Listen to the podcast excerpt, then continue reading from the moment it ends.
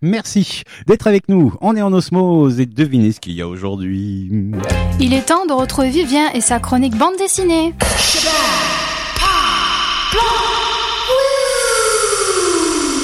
Bonjour, Bonjour. ça va? Oui, et toi? Ça va très bien, merci. Ça sature pas aujourd'hui Ah, c'est C'est formidable. hein. extraordinaire. Ouais. Alors, aujourd'hui, mon cher Vivien, nous allons parler de bande dessinée. Tiens, Oui, c'est bah, étonnant, un peu ça. comme toutes mes venues, en fait. C'est un peu étonnant, ça.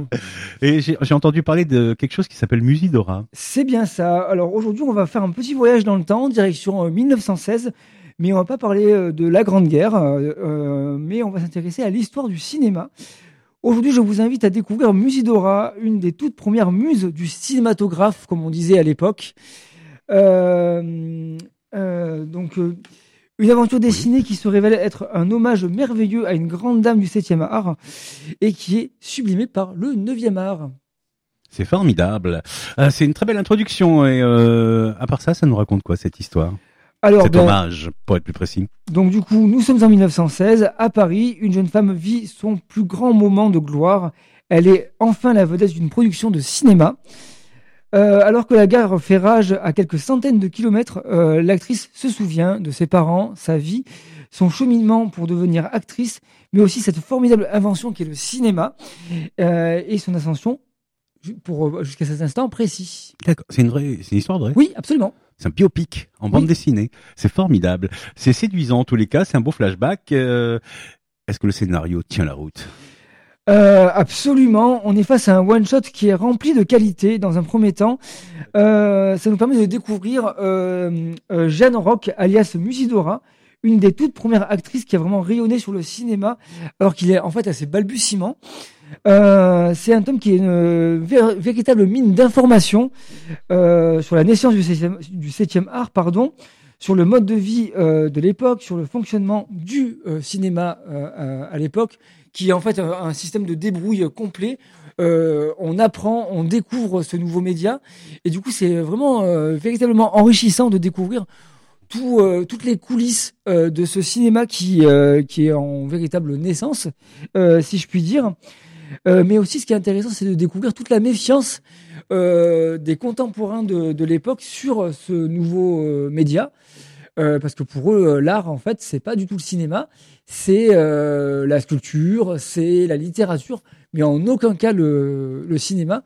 C'est assez marrant de transposer ça de nos jours parce que maintenant, il y, y a des médias qui ont connu ça, comme la bande dessinée notamment, qui n'était pas un, un, comme on dit au début. Tu as vu euh, les, les- la première euh, projection de cinéma avec le, le train qui arrive en gare et les, Oui, et c'est les ça. gens qui s'en vont en courant parce qu'ils croient que qui, ça va leur euh, arriver. qui de- sont, euh, ben, euh, les, les- dans la bande dessinée, on voit à quel point c'est un, c'est un, c'est un véritable facteur d'émotion pour ces tout premiers spectateurs Eh ben qui oui. ne comprennent pas.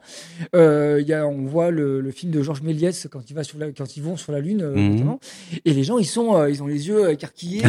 Pour eux, c'est, ben, c'est, c'est une véritable invention, c'est quelque chose de, de véritablement nouveau, et c'est intéressant de le découvrir par l'intermédiaire de la bande dessinée. Mhm.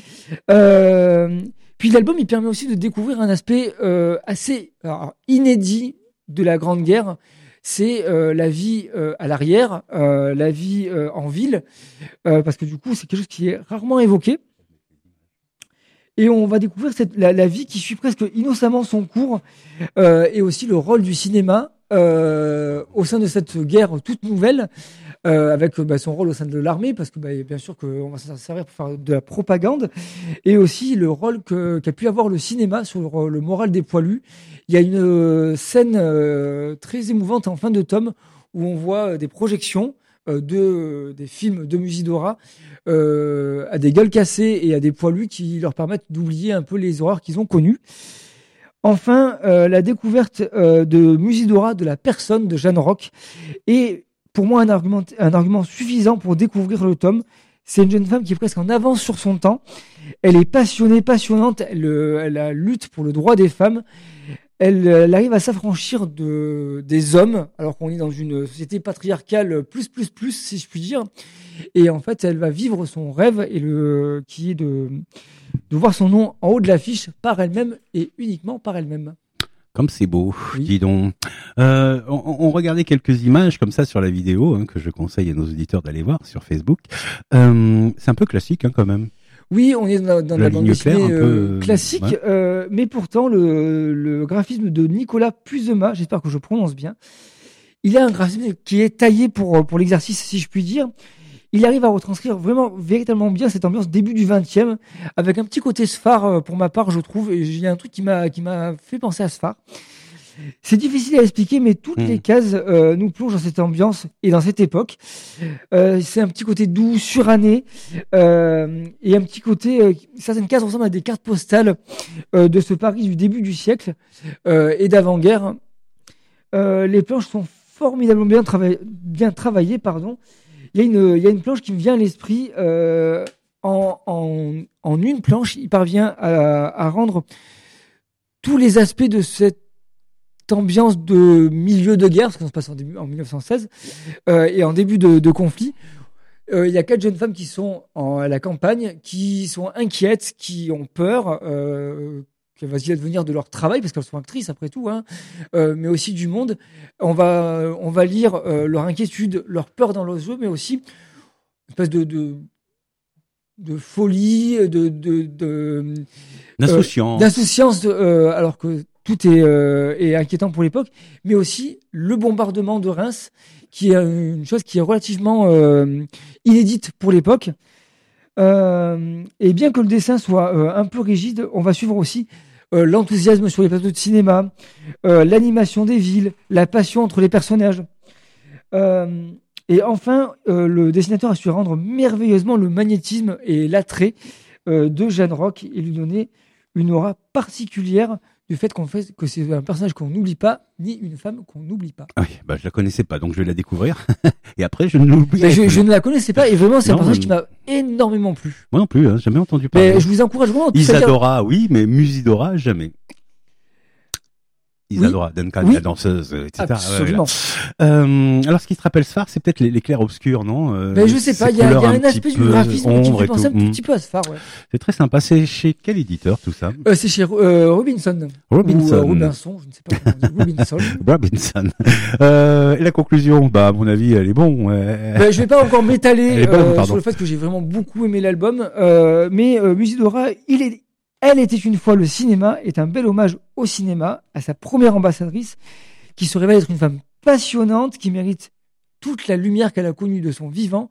Donc je vous encourage vivement à découvrir Musidora en bande dessinée chez Robinson. Super. On ne l'oubliera pas. Quelqu'un d'autre qu'on n'oubliera jamais et qu'on a beaucoup aimé, qu'on aime toujours beaucoup malgré qu'il Voilà. soit parti. Alors, je vais faire une petite aparté. Aujourd'hui, nous sommes le 10 mars et il y a 10 ans, euh, Jean Giraud, alias Moebius, est parti rejoindre les grandes plaines de l'infini et dessiner pour l'éternité. Ce jour-là, Mike Steve Blueberry et John D. Fool perdent leur papa et moi, l'auteur qui m'a fait aimer la bande dessinée.